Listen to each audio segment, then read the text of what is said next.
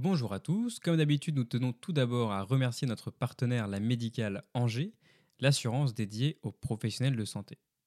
Comme vous le savez, la Médicale d'Angers est une agence à taille humaine, privilégiant le contact avec ses assurés. Vous pouvez les retrouver tous les mercredis à l'internat d'Angers et les jeudis à l'internat du Mans, lors de permanences sur le temps du repas. Vous avez la chance de pouvoir échanger avec un conseiller directement sur place et d'en apprendre davantage sur le contrat d'assurance des accidents de la vie proposé par la médicale. Cette assurance contre les imprévus ne laisse rien au hasard. La médicale propose trois formules permettant de répondre au mieux à vos besoins. Ce contrat vous assure une indemnisation élevée avec un niveau de protection maximum en cas d'accident de la vie courante, ainsi qu'un accompagnement personnalisé. Le partenariat vous permet de bénéficier de tarifs exclusifs et préférentiels. Profitez-en pour réaliser un devis, ça ne vous engage à rien et vous aurez accès à plus d'informations. Avec les départs au ski, vaut mieux être couvert et partir l'esprit tranquille. Les améliorés mensuels de la médicale se dérouleront le mercredi 15 février à l'internat d'Angers et le jeudi 16 février à l'internat du Mans. Le thème Mardi Gras. Ils vous attendent nombreux pour déguster des donuts. Pour plus d'informations ou en cas de questions sur vos garanties, contactez directement l'agence d'Angers au 02 41 73 22 10, suivez leur page Facebook La Médicale Angers ou rendez leur visite lors de permanence et on se retrouve tout de suite pour l'épisode.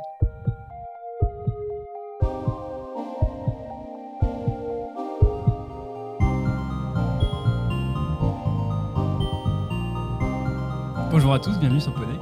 le podcast de l'externe. Aujourd'hui, on est avec Alice, qui est étudiante en médecine tout comme nous.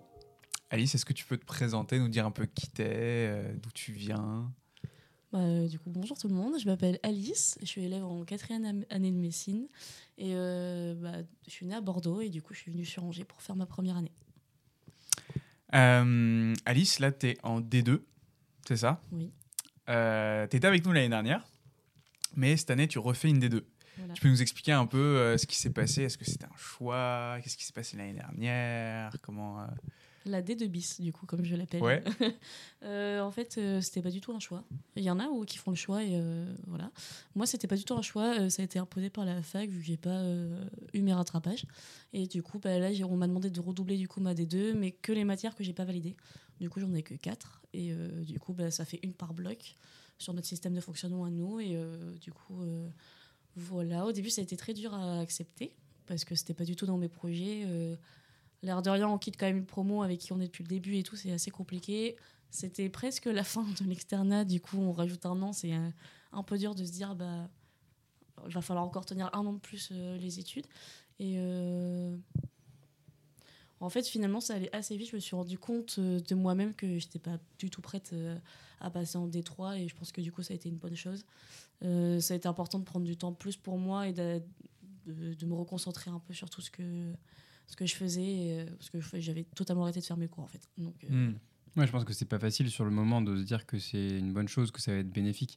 Mais peut-être qu'au final, quand même, c'est pas plus mal, quoi. Tu vas te prendre un an de plus, de pouvoir se poser, de pouvoir faire des trucs à côté, de bien travailler les cours aussi. Est-ce que, tu, est que du coup, tu penses que tu seras plus prête l'année prochaine ou pour les ECN ou des trucs comme ça? Enfin, est-ce que tu t'avances un peu ou Alors, euh, j'avais le projet de m'avancer. Ouais. Euh, ça devait commencer en septembre, là j'ai toujours pas commencé.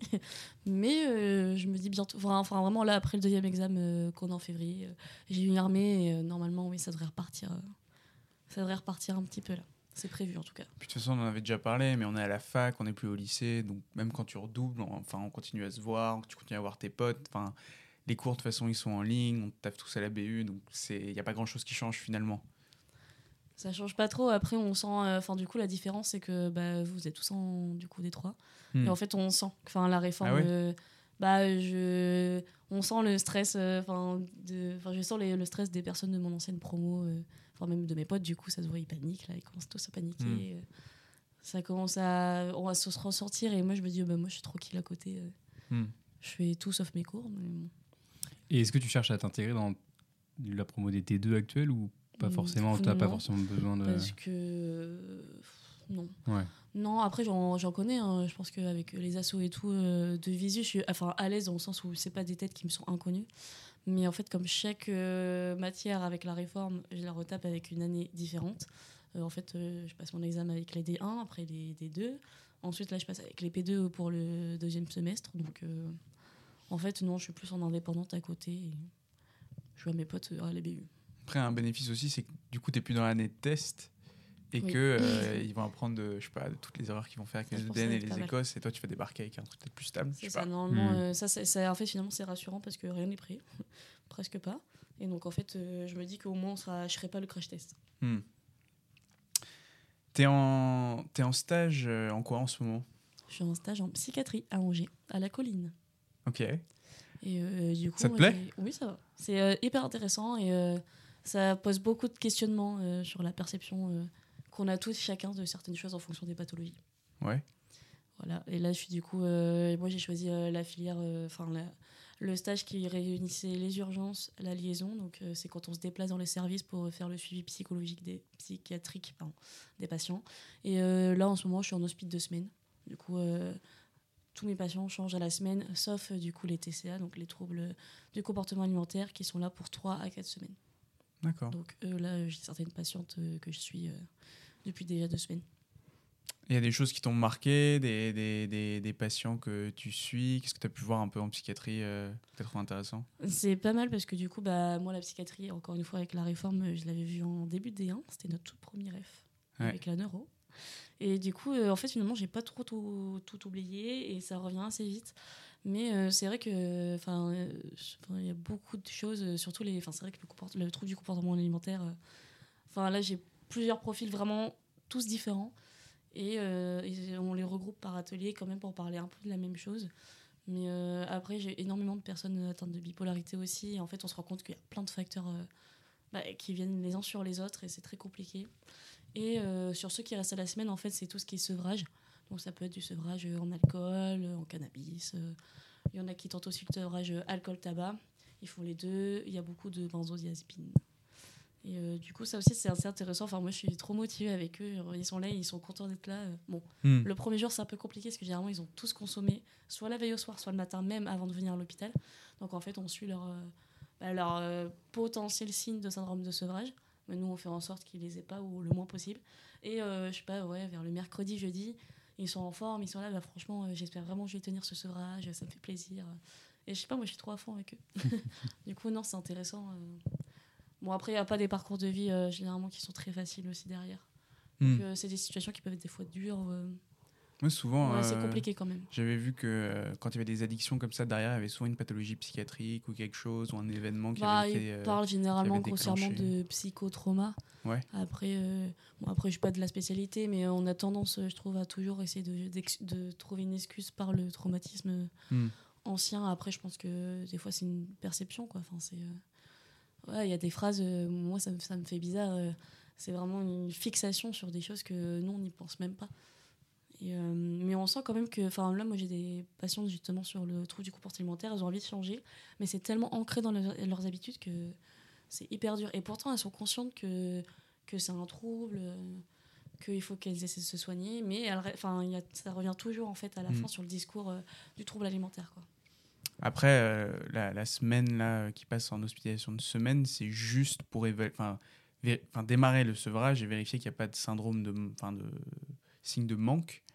Euh, et de signe de sevrage. Mais après, il y a tout un accompagnement qui se fait sur plusieurs mois, plusieurs semaines. Voilà, après, bah, il y a ce qu'on euh, appelle la post-cure. Ouais. Euh, et ensuite, généralement, on... donc s'il y a un échec, ça, peut par- enfin, ça peut passer en hospitalisation complète. Donc là, il n'y a pas la permission du week-end où on rentre chez soi. Et généralement, en fait, il y a l'hospice de jour où en fait, euh, je crois, c'est, enfin, ça dépend des patients. Du coup, il y a un suivi une fois par semaine. Euh, ils viennent ou peut-être tous les deux semaines. Des fois, c'est tous les mois. Euh, Il y a une semaine où ils doivent venir, ils passent la journée complète à l'hôpital. Et là, il y a pareil, une infirmière euh, psychiatre qui parle avec eux, qui fait l'état un peu des lieux. euh, voilà. Et généralement, dans tous les cas, euh, sur le plan des patients qui sont addicts, on a plusieurs associations qu'on leur propose. Il y a toujours un suivi. De toute façon, c'est un, un peu évident dans le sens où, en fait, si on les suit pas, je pense après, ça peut être très compliqué. J'ai des patients, c'est leur sixième, septième cure. hmm. Et pourtant, euh, ils, rechutent à chaque fois. Et ils ont un suivi, euh, on se rend compte qu'ils ont un suivi quand même. Donc euh, il y a plein de choses. ça peut. voilà. La psy, ça a l'air de te plaire. Est-ce que tu sais un peu euh, quelle spécialité euh, faire plus tard ou pas trop? Ouais, si je- j'ai pas changé pour le moment. Euh, je suis balancée entre deux spé. J'aimerais bien l'anesthésie et réanimation. Ça, c'est pour ça que bah, je suis allée en médecine. Et sinon, la médecine légale. Ah ouais. Mais bon, médecine légale, j'espère avoir le stage pour voir. Mais c'est surtout que la médecine légale, c'est concentré au milieu euh, hospitalier. et C'est ça qui m'embête un peu. Enfin, moi, je, préfère euh, me dire qu'il y a une liberté euh, d'exercice aussi en libéral au cas où. Quoi. Hmm. Enfin, pas au cas où, mais que les deux soient possibles, et l'hôpital et le libéral. Et t'as fait un stage déjà en anesthésie réanimation? Bah non, parce que du coup, c'est Ah à partir plus. de la D3. Ah oui, ok. euh, que- du coup, bah, On pas faire de stage avant. Mais je vais- j'ai des bah, c'est l'été D2. Mais du coup, euh, soit je tente Ouais. ça cet été, soit je verrai en D3. Et Et tu dis coup, que tu, euh, tu voulais faire un Estréa parce que tu, tu savais ça avant, enfin c'est pour ça que tu es rentré en médecine Ouais, en fait, euh, j'avais aucune idée de, faire, euh, de quoi faire de ma vie. Ah. Euh, J'étais en terminale S, le bon profil euh, type, euh, la personne en terminale S, section européenne et tout, euh, bah, qui sait pas du tout quoi faire de ses études. Et euh, en fait, je me suis dit, bah, mm, ouais, peut-être la médecine, c'est pas si mal.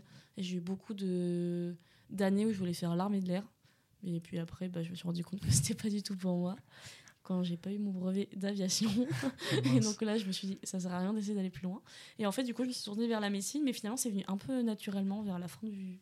Je me souviens, là, c'était vers le- les épaules de bac, là où il fallait qu'on fasse Parcoursup. Et euh, du coup, moi, euh, j'ai envie de dire, euh, grande travailleuse dans l'âme, j'ai regardé comment éviter la PACES pour quand même avoir ses études de médecine. Et en fait, du coup, il y avait l'alternative qui est l'équivalent maintenant de PASSLAS, mais que nous, on avait à Angers déjà. Ok, Donc, ouais. Et donc, en fait, c'est comme ça que j'ai fini à Angers. Ah oui, de Bordeaux, t'es venu à Ouais. Angers pour ça. Juste Ok. pour pas avoir le, enfin, le concours PACES tel qu'on le connaît, euh, Hmm. en Hmm. 50-50, euh, de gros concours avec euh, je sais pas combien de redoublons et tout. Voilà. Du coup, c'est comme ça que j'ai découvert cette belle ville. Tu, à côté de, des études de médecine, tu fais beaucoup, beaucoup, beaucoup, beaucoup de choses. Tu peux nous parler un peu de tous les di- différentes, soit des options que tu fais, soit des activités euh, Plein de choses. sportives, associatives. euh, Donc en fait, globalement, depuis la P2, j'ai presque toujours été investie en asso jusqu'à la- du coup ma première des deux où après j'ai arrêté. Euh, ensuite, à cause de ça, j'ai toujours continué le sport et j'ai toujours pris des options. Donc euh, bah, sur l'asso, j'ai fait un peu la classique euh, tutorat, ADEMA, Angélus. C'est quoi ça, des Angélus Donc l'ADEMA, c'est le BDE classique qui est rattaché à la fac. Et euh, l'Angélus, c'est l'asso CRIT. Hmm. Voilà, donc euh, petit asso qu'on connaît généralement en médecine, qui nous permet de faire des events euh, plus spécifiques, Nationaux. nationaux, avec deux rassemblements dans l'année, en hiver et en été. Et puis d'autres petits week-ends à droite à gauche, mais c'est super cool pour faire des connaissances euh, et échanger avec les autres facs, c'est pas mal. C'est un délire un peu particulier, mais c'est voilà, ça peut être très intéressant. Et euh, voilà, et après niveau euh, du coup options, euh, je crois que j'ai bah, j'ai fait le master, là je suis en langue des signes cette année. Je vais parler un peu de la langue des signes, ouais. c'est- c'est bien ça. T'aimes bien ouais, C'est bien, c'est nouveau. Et C'est c'est dur à apprendre. Non, faut, je, le, le- faut savoir que le prof est sourd et muet. Donc c'est-à-dire qu'on arrive, euh, Il n'y a pas le choix. Quoi. enfin, voilà, il n'y a pas le choix Mhm. d'essayer de comprendre. Et c'est euh, un peu perturbant, mais en fait, on se rend compte très vite, c'est trois heures de cours, hein, donc c'est assez conséquent. Franchement, euh, tu rentres chez toi le soir, t'es séché. Hmm. Parce qu'en fait, tu as passé trois heures à fixer quelque chose sans bruit, en te concentrant totalement sur tous les gestes du Mais prof. comment il vous explique du coup les trucs si elle est sourde et muette Bah, du coup, en fait, c'est bizarre à dire, mais ça se comprend Ah, assez. Il, est- assez il écrit, j'imagine aussi, peut-être Il a un un peu. Véleda et en fait c'est quand il voit qu'on plante vraiment et qu'on n'arrive pas trop à suivre, il met le mot clé en fait. Il faut savoir que la langue des signes n'est pas euh, euh, n'a pas la même grammaire que Hmm. nous. Enfin c'est pas une phrase un verbe. C'est euh, Des associations. ouais de c'est mots plus des, de- associations, enfin, des associations de mots et il y a une certaine logique en fait. Donc en fait il y a des verbes et en fait après c'est tout dans l'expression du visage. Enfin, en fait euh, franchement une grande découverte. Je voulais la faire déjà euh, en je crois que ça a apparu en D1. Moi, je l'avais commencé, ça euh, s'est arrêté avec le Bah, avec Covid le et je n'ai pas pu refaire. Mais ça a été relancé et franchement, euh, c'est un très beau projet qui a été lancé d'ailleurs par euh, un de nos étudiants de souvenirs. Et euh, non, c'est enfin c'est très très bien et je pense que ça peut ouvrir aussi euh, bah, une certain, un certain moyen de communication avec des personnes qu'on peut être retrouvées à, à, à soigner plus tard en fait. ouais. Donc euh, je pense que même une personne qui est, qui est malentendante, en fait, on, on lui dit quelques mots, même si c'est bonjour, est-ce que vous allez bien? Je pense qu'elle se dit, bah, ben, la personne en face a fait l'effort, c'est c'est bien. Mhm. Et euh, non, en vrai, ça apporte un petit plus. Donc c'est bien, la- la- l'option se termine demain. Ah ouais. Enfin pour moi, du coup. Mais, euh, Donc tu passes un examen demain? Là, demain, j'ai mon examen Ah ouais. de langue des signes. je sais pas ce qui m'attend, on verra. Mais en fait, apparemment, c'est un oral. Donc en fait, c'est plutôt un, un échange du coup en langue des signes. Hmm. Voilà. Donc non, c'est bien.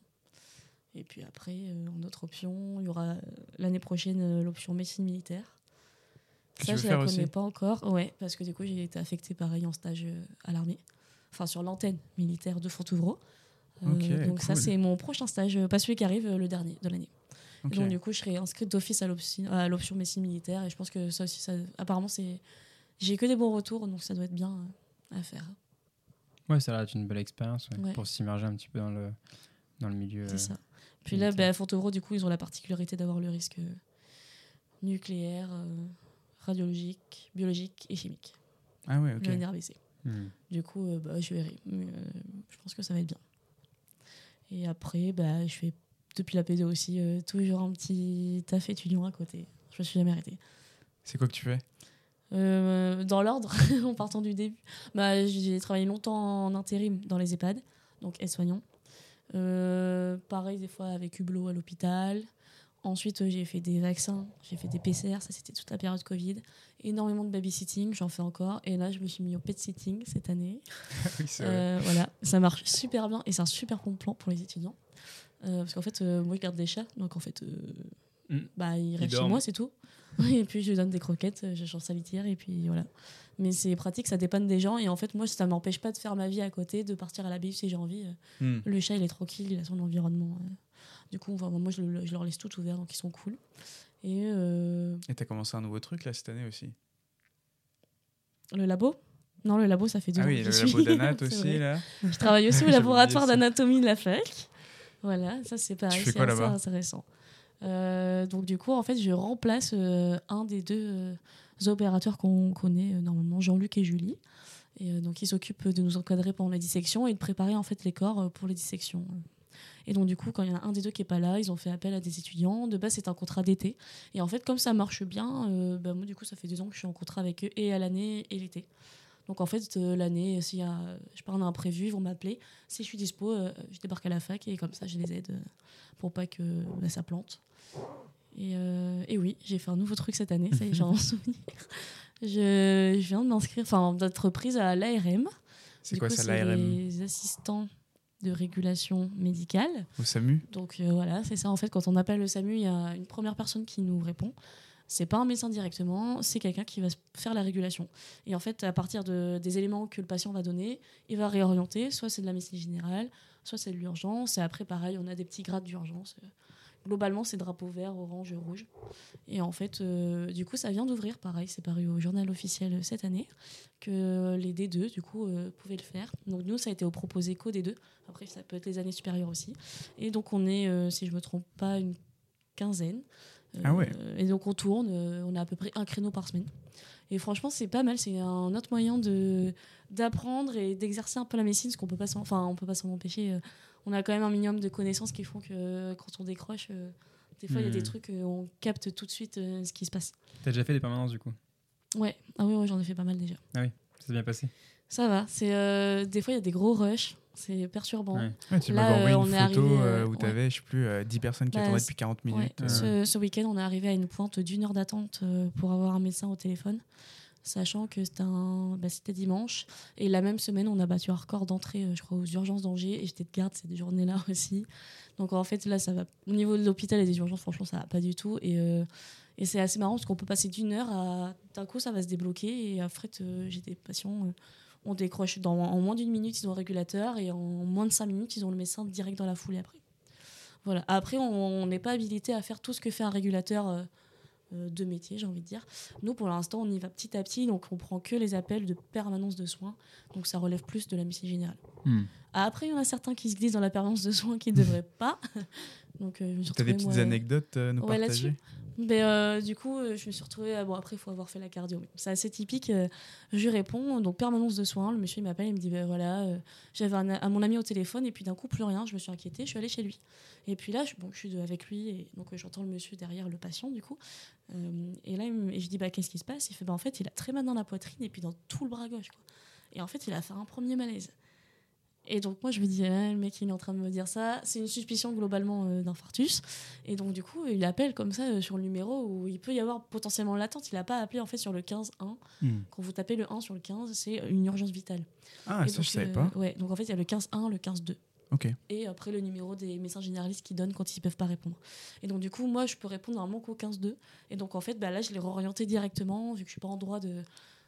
De De- moi-même, je l'aurais mis euh, au Hmm. médecin urgentiste parce qu'on on le sait, mais on est encore euh, obligé euh, le ce qui est refaire normal, passer de par un régulateur, par un régulateur 15 encore une fois où c'est son métier. Et en fait parce que eux ont l'habilité en fait de lancer l'ambulance Hmm. donc du coup ils lancent l'ambulance et bah, ça évite un retard de prise en charge. Ensuite il y a beaucoup d'appels euh, bah, vu que moi j'ai de la permanence de soins c'est beaucoup d'appels euh, de médecine générale ou des fois qui ont pas d'intérêt faut se rappeler quand même que c'est censé être de l'urgence et que là j'ai encore eu euh, quelqu'un qui m'a appelé ce week-end pour me dire bah ça fait un an que j'ai mal c'est Hmm. bien, on va essayer de faire voilà, un avis médical euh, par téléphone parce que bah, c'est notre devoir et on le fait, et c'est la permanence de soins, mais euh, on pourra rien faire de plus. Quoi. Enfin, si ça Hmm. fait un an qu'il a mal, c'est pas là c'était un dimanche à 18h en l'occurrence, on Hmm. n'allait rien faire de plus malheureusement. Euh, on se rend compte aussi qu'il y a beaucoup de- d'urgences dentaires, on a énormément d'appels pour les dents. Il manque Ah tellement ouais, de dentistes qu'en fait, euh, ça c'est nouveau, ça a été mis en place au SAMU aussi. Tous les dimanches maintenant, il y a un dentiste qui est parmi nous. Et Ah en ouais. fait, on lui, alors on raccroche. Lui, il n'a pas une file d'attente comme les médecins, mais en fait, et lui, en fonction des patients qu'il va avoir, euh, eh ben en fait, il rappelle euh, tous les patients avec les urgences dentaires. D'accord. Donc, euh, et ça, c'est jusqu'à midi. Donc, en fait, c'est un peu un shotgun. Quoi. C'est, si tu as une urgence dentaire le dimanche, il faut que tu saches que tu appelles le SAMU hyper vite pour essayer d'avoir un dentiste qui te rappelle. Et si jamais c'est vraiment une urgence, il y a un cabinet, je crois, qui est ouvert sur la ville. Et en fait, du coup, après, c'est un peu euh, le dentiste, il n'y a que lui qui peut donner l'autorisation aux patients d'y aller. Sinon, ça fait bah, comme la maison médicale de garde où tout le monde a fini par s'y rendre sans rendez-vous. Enfin, pas sans rendez-vous, mais sans appel et tout. Maintenant, on Hmm. peut plus rentrer dans une maison médicale de garde sans être passé par la régulation. D'accord. Et c'est nous qui donnons les codes d'entrée. Et il faut que le patient ait fait euh, son dossier de régulation euh, chez nous avant de pouvoir se rendre à la maison médicale. Hmm. Ok. Donc, mais c'est, franchement, c'est intéressant. Il y a pas mal de, de trucs. Des fois, on entend, bah, du coup, un, vrai arrêt cardiaque. Nous, pareil, on peut pas les prendre. Mais on entend du coup le régulateur qui à expliquer les premiers de secours. Euh, on envoie, euh, enfin, on voit l'opposé l'autre régulateur euh, qui est en train d'envoyer le SAMU. Du coup, l'équipe SAMU avec le médecin urgentiste, hop, qui part. Voilà, on entend aussi un peu comme dans les films, euh, le, quand l'hélico il part, eh ben, en fait, euh, ils font forcément une annonce. Du coup, il y a les petits haut-parleurs dans la salle où ça fait départ hélicoptère. Ah ouais. Et euh, du coup, non, franchement, des fois, il y a des situations où ça. Enfin, on se dit, en période de crise ou de tension, franchement, je pense que ça peut donner un petit coup d'adrénaline quand même. Hmm. Mais non, franchement, ouais, on a des trucs. Tu, cool. te sens dans, tu te sens dans, dans l'action, quoi. Un petit peu, en vrai. Hmm. Puis finalement, je trouve que ça m'aide aussi sur certains préjugés que j'aurais pu avoir. Je pense quand on fait tous nos premières gardes d'urgence, on se dit, mais en fait, les gens viennent pour rien, pour des maladies qui servent à rien, enfin, pas pour d'urgence. Je pense qu'on a tous eu au moins cette réflexion sur une de nos gardes ou on les Hmm. aura sur nos gardes à venir. Et en fait, euh, du coup, je me suis dit, mais ça se trouve, en fait, en étant au SAMU, on se rend compte en fait des gens qui appellent avant. Hmm. Et en fait, on se rend compte qu'on est obligé de leur faire confiance. et ouais. En fait, si, si le monsieur me dit, bah là, je vomis partout non-stop depuis ce matin, j'ai 42 de fièvre et tout. Oui, on va pas le laisser comme ça, donc forcément, en fait, on va l'amener aux urgences. Mais euh, et chez nous, des fois, quand ils arrivent aux urgences, ils ont plus rien, c'est passé, c'était juste, je sais pas moi, une crise euh, de gastro, et puis voilà. Mais du coup, euh, ouais, s'il y a des appels où ça, ça, ça montre euh, comment finalement ils arrivent aux urgences. Hmm. Et non, ça m'a aidé un peu sur mes préjugés à me dire, bah. Enfin, des fois, aux urgences, j'avais des trucs, mais c'est pas possible de, que les gens les amènent aux urgences pour ça. Et en fait, maintenant, je comprends un peu mieux, honnêtement. Hmm. Et est-ce que tu penses que toutes ces activités autour, qui sont vachement cool, tu vois, enfin, c'est trop bien de pouvoir faire euh, autre chose que de la médecine, de pouvoir se développer un petit peu, euh, des trucs en parallèle. Est-ce que tu penses que t'as- tu t'es trop investi là-dedans, du coup? Ah bah ouais, ça m'a totalement planté. Ouais. Enfin, faut dire ce qui est, ça m'a totalement planté. Et, euh, Mais est-ce que c'est un regret? Parce que ça, enfin, tu vois. Non. Non, parce que en fait, euh, mon- avec les études de médecine, ce qui m'ennuie le plus, et encore aujourd'hui, je pense, c'est de me dire que j'ai l'impression d'avoir euh, pourri un peu ma vie, euh, où je pouvais sortir et tout, euh, avec juste les études de médecine, où euh, on est quand même euh, beaucoup avec nos cours. Et en fait, j'ai besoin de faire toujours plein de trucs à la minute. Et en fait, là, je me dis, mais en fait, je peux pas, même de, de finalement, j'ai pas regretté d'avoir redoublé parce que mes mandats, dans la globalité, se sont bien passés. Mon mandat à la DEMA, j'en ai un super bon souvenir. Les events que j'ai pu faire après, hyper bien. Euh, le tutorat aussi, c'était une superbe expérience. Euh, ça, c'était dès la P2, du coup. On se retrouve de l'autre côté de l'amphi. Enfin, en vrai, ça fait un- une sensation. On se dit, euh, il y a un an, j'étais là à gratter mes petits carreaux là, pour faire des petites caisses sans dépasser. Et maintenant, c'était après, c'était moi la tutrice qui Mhm. expliquait. Et des fois, c'est voilà, c'est des trucs, non, je regrette pas. Euh, après, il faut que je m'investisse moins sur, je pense, le travail au niveau des jobs étudiants. Parce que ça, c'est pareil, je m'arrête pas. Je dis toujours oui. j'ai genre Là, ça fait un mois que tous les soirs, j'ai quelque chose pour travailler. Et euh, justement, au détriment de mes cours, et c'est pas la bonne chose à faire, clairement. Hmm. faut trouver le juste milieu. Je pense que cette Mais année. là, t'as quand même euh, ralenti un oui, petit peu cette année. Ouais. Hmm, pas trop, mais un petit peu. Au niveau asso, déjà. Asso, j'ai ralenti total. Maintenant, je suis qu'à la cam. Donc, c'est l'asso qui s'occupe du WECA. Un seul événement. Un seul événement dans l'année. voilà. Et euh, après, euh, non, le reste. euh, de loin, on va dire. Je suis quand même de loin parce que Hmm. je pense que c'est comme ça. On y est un peu attaché quand même. Et euh, après, non. euh, je bouge un peu maintenant dans les autres villes aussi. Je suis retournée à Bordeaux faire des, des open bars. Mais bon, j'ai Ouais, un peu plus de pas- temps en fait. Tu pourras pas regretter de ne pas être assez sorti en tout cas. Voilà, c'est ça en fait. Non, clairement, je peux, je peux pas regretter. Et après, euh, c'est le, le- aussi euh, mon petit côté euh, vouloir être indépendante financièrement et tout qui fait que. Euh, bah, clairement la paye de l'externat on va pas on n'en parlera pas mais ça suffit pas et en fait mes, mes petits boulots à côté me permettent en fait de, ouais, de me permettre mes petits restos avec mes potes euh, Hmm. les je sais pas moi les brunchs euh, des fois les sorties aussi euh. et c'est cool et en fait non je regrette fran- franchement avec du recul je regrette pas c'est comme là j'ai repris euh, à fond le sport cette année et ça m'avait manqué donc ça fait du bien Hmm. Ok, cool. voilà Baptiste, tu nous as préparé un, un petit, petit thème de cours. ça faisait longtemps qu'on n'avait pas fait. Ouais, ça fait un petit moment qu'on n'a pas eu d'item de cours. Euh, là, ça s'y prête plus parce que dans les épisodes précédents, c'était un peu moins. Euh, donc, est-ce que tu es au point sur l'euro? Est-ce que vous êtes au point sur l'euro? C'était l'année dernière Ouais. qu'on l'a vu. Ouais. Euh, en vrai moi c'est passé hein. j'ai pas eu les rattrapages ouais, on verra ce qui reste. Euh, Et euro, je crois, on avait fait un point du coup sur la vessie. Ouais, c'était devait être le premier podcast. Mais là, on peut faire un point sur le cancer de la prostate. ok. Prostate, c'est juste Mhm. en dessous de la vessie. C'est la voisine Chez l'homme chez l'homme seulement, évidemment. Euh, déjà, un petit peu d'épidémio. Donc, évidemment, on parle des hommes. Est-ce que vous avez des petits chiffres en tête sur euh, les stats du cancer de la prostate? Euh, ça touche surtout les, les hommes plus âgés. Ouais, le pro- principal facteur de risque est l'âge. Je dirais euh, moyenne d'âge 60-70 ans, un truc comme non ça. 65 moi je dirais Ouais, ouais, c'est ça. Je crois que c'est ouais 65, bah ouais. c'est le milieu entre en fait Enfin, après, il y a au diagnostic, il y a la- enfin, bon, c'est Ouais. plus compliqué que ça, mais surtout ça en. fait partie des trois cancers qui touchent euh, le plus euh, les hommes Ouais, C'est le premier cancer chez l'homme. c'est le cancer, c'est ça, c'est le numéro un, c'est du coup prostate. Et ensuite, il y a poumon en deux. Et en trois, il y en a un A. Colorectal. Euh, ouais, entre Ouais, je crois, colorectal ça et mélanome après, je crois. Ah oui. Ouais, parce Ok. que le colorectal, c'est plus chez les femmes. Donc en fait, oui, c'est euh, le ouais, cancer le- le, le plus premier. fréquent de l'homme de plus de 50 ans. Et c'est la troisième cause de décès par cancer chez l'homme. Ok. Sûrement que le poumon est premier, je pense, pour euh, la cause Ouais, de je crois que le poumon est en train de. Même, de, même Ouais. chez les femmes, c'est en train de grimper, c'est Ouais, en train ouais, de dépasser, que- euh, je crois, le cancer du sein. même. Euh, Euh, voilà, et une particularité épidémiologique intéressante, c'est que dans les Antilles françaises, c'est un facteur de risque. En fait, là-bas, ils ont beaucoup plus de cancer de la prostate. Oui, apparemment, c'est à cause de la chlordécone. C'était un, un engrais qu'ils utilisaient dans les, des plants de bananes. Hmm. C'est dans l'actualité récemment, là, il y a eu un procès et tout. oui, et, et ça a été non. Ils ont, ils ont reconnu que la France n'était pas coupable de ça parce Ouais, que qu'elle à était l'époque, le produit n'avait pas été euh, Mhm. justifié comme nocif pour la santé. Mhm. C'est vrai.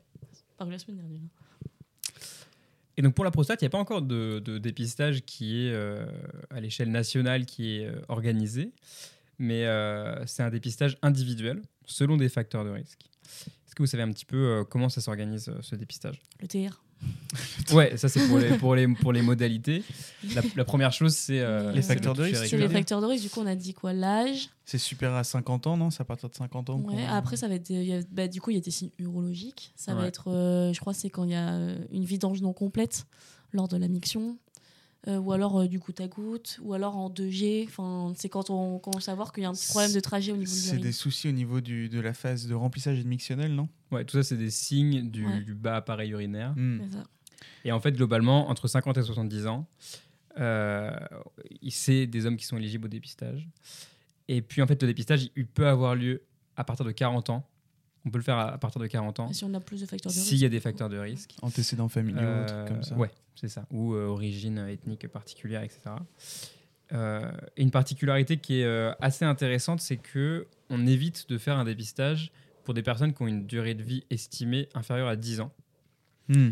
Parce que, eh ben, en fait, le cancer de la prostate, c'est généralement assez lent. Hmm. Et donc c'est quelque chose, si tu sais très bien que la personne est affectée par une affection euh, grave et qui ou- euh, ouais. met en jeu son pronostic vital dans les années à venir, tu vas pas l'embêter avec euh, le cancer de la prostate, tu vas sûrement trouver un truc et tu vas rien en faire. Elle, en- elle mourra sûrement d'une autre pathologie choses avant. Quoi. avant. Ouais. Bon, en soi, ça semble. Enfin, moi, je trouve ça normal. quoi. Ouais, bien sûr. On va pas aller embêter un patient alors qu'il Mm, mm, ne mm. reste pas très longtemps à vivre. Hmm. Non, mais t'aurais pas fait la même chose si c'était un cancer qui était plus oui, virulent bah et oui, plus. oui, oui. euh, Mais c'est vrai que je crois que oui, ça se pose à deux fois la question de la prostate. C'est vraiment si c'est symptomatologique. Je crois qu'on lance vraiment une prise en charge, notamment avec la chirurgie et tout. Mais euh, Et donc pour les modalités, effectivement, c'est un toucher rectal euh, en premier lieu. Et ensuite, si le toucher rectal est pathologique, euh, on adresse de toute façon avec un, à un urologue euh, avec un dosage du PSA. Le PSA qui est un marqueur euh, de l'inflammation de la prostate finalement et qui peut être élevé dans d'autres situations. Euh, bon, du coup, il faut faire une cinétique. Il faut voir si la PSA Ouais. l'augmente. bien sûr. Et puis il faut s'assurer qu'il n'y ait pas euh, de prostatite ou de, euh, de, de sondage euh, ou de, de- de traumatisme particulier sur la prostate.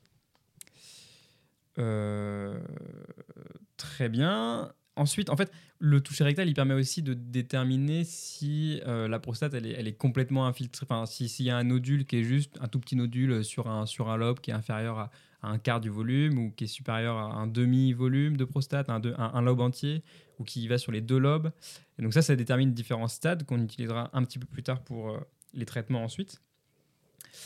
Et donc la première chose à faire euh, que l'urologue va faire euh, quand il reçoit un patient pour cancer la prostate avec un toucher rectal pathologique et des PSA augmentés, qu'est-ce qu'il va faire? Qu'est-ce qu'il va faire? Je, je commence à confondre dans ma tête avec l'hyper- l'hypertrophie bénigne de prostate. Alors Ouais, c'est c'est important, c'est Ouais. important ouais. parce que il faut quand même notifier que c'est deux pathologies qui touchent la prostate, Mm. euh, enfin voilà. Et comme, enfin comme le nom l'indique, c'est bénin. Et Mm. donc euh, Ça évolue si- pas en C'est cancer. ça, ça n'évolue pas en cancer. Mm. Il faut, faut faire euh, cette distinction. euh. Est-ce qu'il fait une débimétrie Oh non. Alors ça c'est non ça c'est vraiment plutôt sur le, sur le suivi ou sur les signes. D'accord. euh, voilà. Mais sur le- vraiment le cancer, l'idée ça va être de faire une IRM.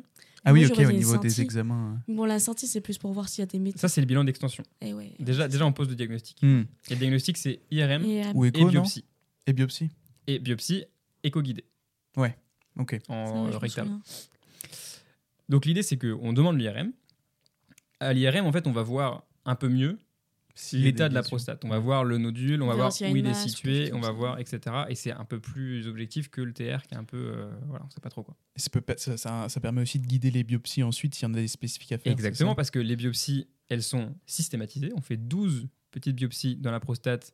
euh, Dans plein de cadrans euh, différents. Dans chaque cadran, ouais, ouais, dans, enfin, au total, on en fait 12. Et on en fait 2 à 4 ciblés sur un nodule qu'on a repéré spécifiquement. Ok. Et donc, ces biopsies. Donc, d'abord, cette IRM, on va pouvoir avoir un grade d'IRM en fonction de l'atteinte, etc., qui va donner un score de PIRADS. Le score PIRADS. Et en fait, dans le cancer du sein, on fait une mammographie et on a un score BIRADS. BIRADS, c'est pour prostate, je suppose, et PIRAD pour breast, je pense. Hmm, bien vu.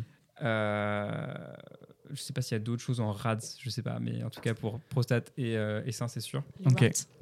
Pardon? Non. Et les biopsies, elles vont donner un score histologique qui vont confirmer le diagnostic de, de carcinome et qui vont donner un score ISUP. De On 1 va à vous 5, c'est ça Du score ISUP qui va de 1 à 5. Hmm. Euh, ISUP qui est dérivé du stade Gleason et en fait ça, ça, ça caractérise la différenciation cellulaire. Plus un cancer est dédifférencié, Avancé. plus les cellules sont euh, mutées en fait, plus il va être agressif, plus il va être. voilà. Hmm. Et donc pourquoi est-ce qu'on récolte tout ça? Donc pour établir le diagnostic et ensuite pour établir donc un, traitement et un bilan d'extension. Et ça c'est la classification de D'Amico qui va nous donner ça. Donc il y a un tableau euh, à connaître un petit peu. Euh, je ne vais pas refaire le, le- le tableau comme ça, vous pourrez aller le consulter. Mais par exemple, je vais vous donner un, un petit exemple. À votre avis, s'il y a un patient qui a un PSA à 18, sachant que la norme du PSA, est-ce que vous la connaissez? C'est 14. supérieur à 4 Ouais. nanogrammes Bah, du par coup, inférieur à millilitre. 4 si c'est normal. Ouais, ok. Mais on commence à se dire qu'il y a un problème C'est au-dessus de 4. ok. J'avais Ouais. le quatre. J'avais pas le reste. si, si. Euh, donc il est à 18, donc il est augmenté. Mhm. Euh, donc le toucher rectal est pathologique. Euh, on trouve donc euh, un lobe euh, qui est atteint av- avec un nodule qui touche euh, la moitié d'un lobe, on va dire. Ok, Euh, le score ISUP est à 3. d'accord. Et puis voilà un petit peu ce que vous avez. Qu'est-ce qu'on peut lui faire? Est-ce que déjà, comme l'a dit euh, Alice, est-ce qu'on va lui faire une scintille osseuse ou pas? Pour le bilan d'extension. Bilan d'extension qui permet de trouver des métastases à distance parce que le cancer de la prostate, il métastase où en premier lieu? Dans les os? Tout à fait. Si, alors, tu veux, tu veux qu'on te donne le, le score d'Amico déjà, le risque? Parce que si je me souviens. Ouais, tout à fait, c'est ça. Ouais, ouais, c'est c'est- en, trois, trois classifications. Euh, T'as dit, t'as dit ISUP 3. C'est ça? Ouais. Il me semble que l'ISUP 3, c'est dans le risque intermédiaire. 3-4. tout à fait. Par contre, pour le, le PSA, je me souviens plus. euh, je sais que c'est en dessous de 10 En pour dessous de le 10, faible. Faible. Et ensuite, je sais Jusqu'à 20 intermédiaires Jusqu'à 20, et au-dessus de 20, Ou c'est du coup, on est dans le risque. intermédiaire. Ouais, Donc on est en risque intermédiaire et en risque intermédiaire, on fait une scintille osseuse pour dépister des métastases, chose qu'on ne fait pas quand on est en risque faible. En risque faible, la seule bilan d'extension, c'est euh, IRM pelvien qu'on a déjà faite pour faire euh, le score euh, pirate. Et donc ensuite, pour le risque intermédiaire, les traitements possibles, ça va être une prostatectomie euh, totale, donc on va enlever entièrement la prostate, plus ou moins un curtage ganglionnaire, parce que bah, voilà, les, les, méta- enfin, les cellules cancéreuses peuvent migrer dans les ouais. ganglions et euh, donner des récidives si on les, enlève- si on les enlève pas. Ou alors, ce qui est possible aussi, radiothérapie. non c'est radiothérapie plus hormonothérapie courte sur 6 mois. D'accord. Et donc radiothérapie, hormonothérapie, c'est possible également quand c'est un haut risque, sauf que ça va être, elle va être plus longue et ça va être sur deux ans. D'accord. Et après, on se tape un autre cancer.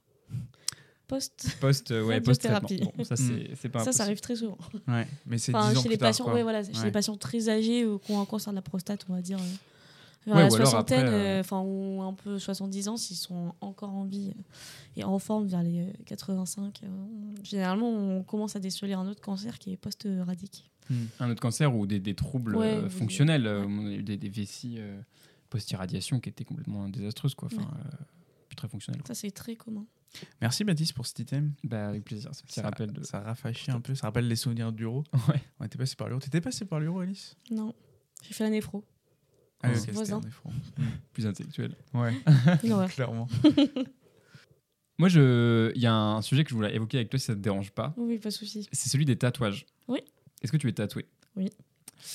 Euh, parce que je pense qu'il y a quelque chose qui est en train d'évoluer pas mal dans les mentalités et qui était, je pense, un petit peu handicapant pour les soignants Oui. il y a quelques années et qui le devient de moins en moins, c'est euh, les tatouages et les piercings.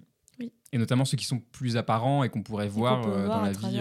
les ouais. blouses et les bas de bloc. Enfin, les hauts, les ceux du bloc. Comment est-ce que comment est-ce que tu perçois ça? Est-ce euh, est-ce qu'on t'a déjà fait des réflexions, des remarques ou des choses comme ça? Euh, du coup, moi, j'ai, je sais même plus combien j'en ai, mais euh, je vais en avoir 5. Et euh, moi, c'est un choix qu'on les voit pas sur mon lieu de travail. Donc, normalement, ou qu'on les voit très peu. C'est-à-dire qu'on les aperçoit, mais on les verra jamais en entier. Donc, c'est-à-dire que moi, quand j'ai ma blouse, c'est sûr, on les voit pas. Quand je suis aux urgences avec la tenue de bloc, on les voit presque pas, à part celui de mon bras. on voit vraiment que le bas. Moi, c'est un choix que, que je fais parce que justement, je trouve que peu, enfin, on a encore un- une image euh, des fois péjorative du tatouage, et je trouve que dans le milieu de la santé, euh, enfin voilà, enfin moi pour moi c'est quelque chose qui nous, qui m'appartient et j'ai pas forcément envie que mes patients euh, voient mes tatouages. Après, c'est vrai, que j'ai remarqué aussi de moi-même qu'il y a de plus en plus de jeunes médecins. euh, en fait, qui ont des tatouages, mais sur tous les avant-bras et tout. Et là, Mhm. euh, bah, c'est sûr, on, on le voit en- pratiquement en permanence. Euh, les personnes que j'ai plus de mal aussi. Enfin, sur tout ce qui va toucher plus. Les oreilles encore, ça va, mais euh, tout ce qui va être les sourcils, le nez et tout, c'est plus visible aussi. Après, avec les masques, maintenant, on le voit moins, mais euh, je pense que ça se démocratise maintenant, petit à petit. Et euh, après, il y a aussi une culture du tatouage, je pense, chez les nouvelles générations, hein, notamment bah, les nôtres et tout. Maintenant, en fait, c'est l'inverse. Il y a plus de monde qui est tatoué, je pense que. Enfin, on va. Ah, non, non, je non. pense pas. Non, mais on va vers plus de monde qui est tatoué chez les jeunes, alors qu'à l'époque, euh, les gens qui se tatouaient n'étaient pas forcément. euh, Mm, mm. Enfin, c'était pas aussi commun non plus d'avoir un tatouage euh, comme aujourd'hui. euh, Aujourd'hui, c'est. Ouais, on tombe quand même sur pas mal de personnes qui peuvent avoir un tatouage. Et pourquoi tu les as fait tes tatouages alors? C'était une réflexion. Il faut savoir qu'un tatouage. Enfin, moi, je pense que c'est une réflexion qu'il faut mener. On fait pas un tatouage comme ça n'importe comment. Quand on en a fait plusieurs, oui, on peut, mais vraiment pour le premier, c'est une réflexion, c'est quelque chose qu'on garde à vie. Euh, moi, euh, ça me portait à cœur qu'il y ait aussi un symbole. Euh, ce que je valorise aussi, bah, c'est le travail du tatoueur. Un tatoueur, c'est son métier. Il n'est pas là pour juste que tu arrives avec ton dessin et qu'il te recopie ton dessin sur la peau. Enfin, moi, en tout cas, c'est pas la que j'ai de cette profession. Ils ont leur style. Il y a beaucoup de styles différents de tatouages. Euh, du coup, bah, moi, en fait, c'est un jour, j'ai eu un déclic, je suis tombée sur une tatoueuse où j'adorais en fait son, son trait, euh, comment elle dessinait. Et je lui ai dit, bah, écoute, euh, j'ai un projet, est-ce que ça t'intéresse? On en discute et euh, moi, je veux que tu fasses, enfin, tu l'adaptes avec ton style. Donc, en fait, du coup, euh, elle m'a sorti un dessin qui m'a Mhm. plu. Et euh, du coup, mon premier tatouage, je sais même plus quand c'était, je crois que c'était 2019, si je dis pas de bêtises. Je devais- J'étais en P2, c'est sûr. Et, et donc, du coup, bah, celui-là, on le voit jamais. Il est dans mon dos, même moi, je le vois pas. Et euh, j'aime bien. Enfin, moi, j'ai- j'aime bien ça. Il est représentatif. Et ensuite, euh, j'en ai fait d'autres plus sur des coups de tête, euh, certaines périodes, euh, bah, il y a moins d'un an. Là, j'en ai fait pas mal ces derniers moments-là. J'en ai fait, bah, en fait, j'en ai fait quatre en, en l'espace de six mois, je pense. Là, c'était plus un craquage, mais pareil, en fait, ça a marché au coup de cœur. Et c'est quand j'ai vu le tatoueur, comment il faisait, je me suis dit, tiens, ça collerait trop bien avec ça. Et voilà. Hmm. Donc, euh, ouais, c'était plus des, des coups de cœur. Mais, euh, je, ouais, je pense que j'ai quelques regrets des fois d'en avoir fait sur des coups de tête. Ah ouais? Ouais. Le dernier, là, sur, euh, qui a été fait sur un pour combien. euh. Mais non. Non. Au début, tu parles d'une réflexion, et puis le dernier, il est fait sur. Mais euh, parce que même, parce que j'étais. En fait, ça dépend du mood aussi. En fait, j'étais sur un mood où je rigolais et tout. Après, le tatouage, Ok. il m'a fait tellement rire. En fait, c'est euh, c'est un peu mon. Je suis comme ça aussi, ça m'a fait tellement rire que de, de pas prendre au sérieux le truc, ça. Voilà, ça me représente aussi. Du coup, en fait, euh, je me suis dit, vas-y, c'est drôle. Et c'est un endroit où on le voit presque pas. Du coup, euh, voilà. Du coup, il a accepté. Mais c'est vraiment un endroit où on le voit pas du tout. Genre, c'est le pied. Du coup, on le voit jamais. Sous le pied Ouais. Je savais pas. Pas Tu sous, marches dessus côté, là. Ah oui. je, je marche à moitié dessus. Mais, euh, du coup, il commence même à s'effacer. C'est aussi pour ça que, enfin voilà, je veux dire, euh, je connais aussi les zones où ça s'efface en fait euh, plus facilement. Donc là, c'est une zone où mon tatouage, je sais qu'il tiendra pas. dans Parce que la peau, elle produit beaucoup de. Ouais, c'est plus de de, bah, là, du coup, c'est plus là où t'as la corne et tout, donc c'est plus épais. Ouais. Donc déjà, enfin pour euh, que l'encre aille vraiment euh, plus profond, euh, pas- enfin c'est plus compliqué. voilà. Mais euh, non, ouais, je pense que, enfin même faut réfléchir à un certain tatouage. J'ai des tatouages, euh, j'en ai un, euh, bah, je dirais pas lequel du coup, mais je, je pourrais pas accepter qu'un patient le voit. quoi. Il peut être trop pris, euh, enfin je pense qu'il peut être pris mal par des gens. Il y a une petite phrase un peu à double sens qui est en fait si on n'a pas la référence de cette phrase là ça peut être enfin moi je trouve que dans le monde de la médecine Hmm. ça peut être mal interprété et donc euh, mais il y en a euh, qui trouvent justement que le tatouage c'est fait pour être visible et euh, qui aimeraient en avoir sur les mains et tout Hmm. mais après voilà faut se, faut se l'approprier aussi. Des fois c'est compliqué. Des fois on oublie. Enfin je sais pas comment expliquer. Euh, on va se dire attends c'est vrai j'ai j'ai un tatouage là c'est pas voilà. Moi c'est pareil j'ai un choix de- j'ai un profil où je toucherai jamais. Je sais pas pourquoi c'est je me dis comme ça au moins j'aurai toujours un côté peut-être plus neutre sur des photos plus tard ou des trucs peut-être plus sérieux où je me dis j'ai envie de garder quand même une partie de moi qui est pas tatouée de partout Hmm. genre euh, j'ai un, un- une partie du bras tatoué mais euh, ça restera ce bras là par exemple je n'irai pas sur l'autre bras Ah ouais. non C'est j'aime marrant, ça. moi je suis plus dans le sens euh, Ouais, c'est réfléchi quand même. moi on Hmm, les voit pas- euh, ouais non moi je préfère qu'on les voit pas Tu veux te faire tatouer, Baptiste? Hmm, C'est pas dans les projets. euh, Est-ce que c'est un truc que tu pourrais faire? Tu dis pas, c'est impossible.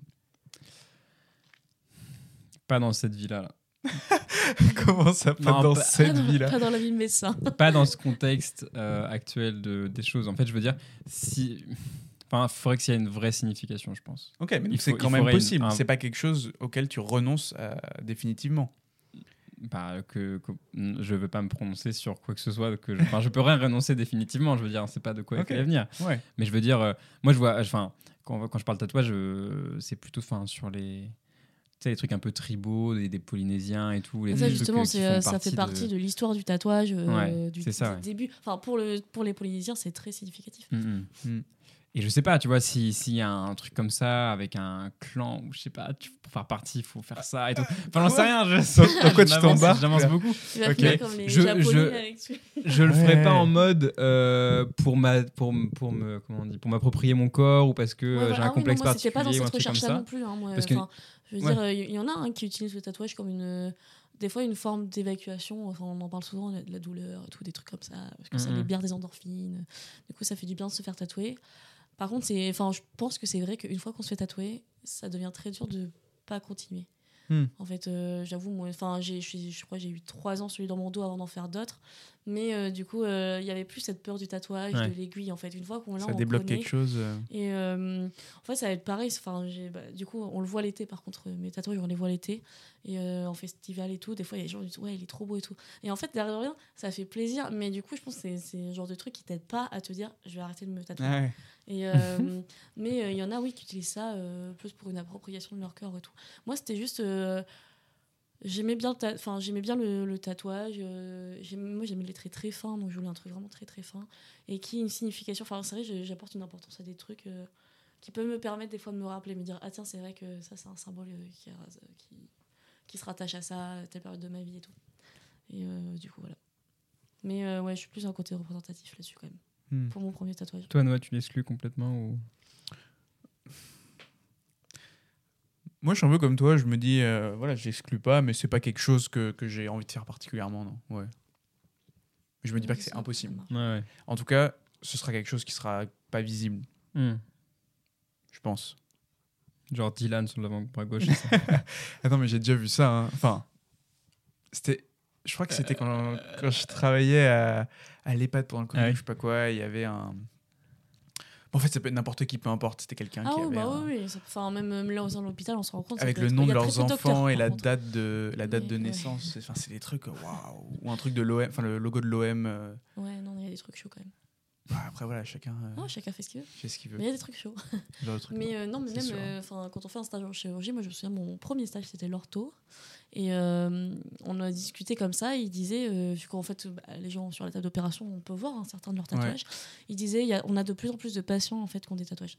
C'est-à-dire Hmm. que vraiment sur les, les orthos qui exercent depuis, on va dire plus d'une dizaine d'années, je pense même voire 20 ans, disaient euh, à l'époque il n'y avait pas autant de patients qui étaient tatoués. Et t'imagines, enfin, j'ai jamais vu ça, j'ai jamais entendu parler de ça, mais t'as un tatouage qui, est sur- qui, qui est à l'endroit d'une laparotomie.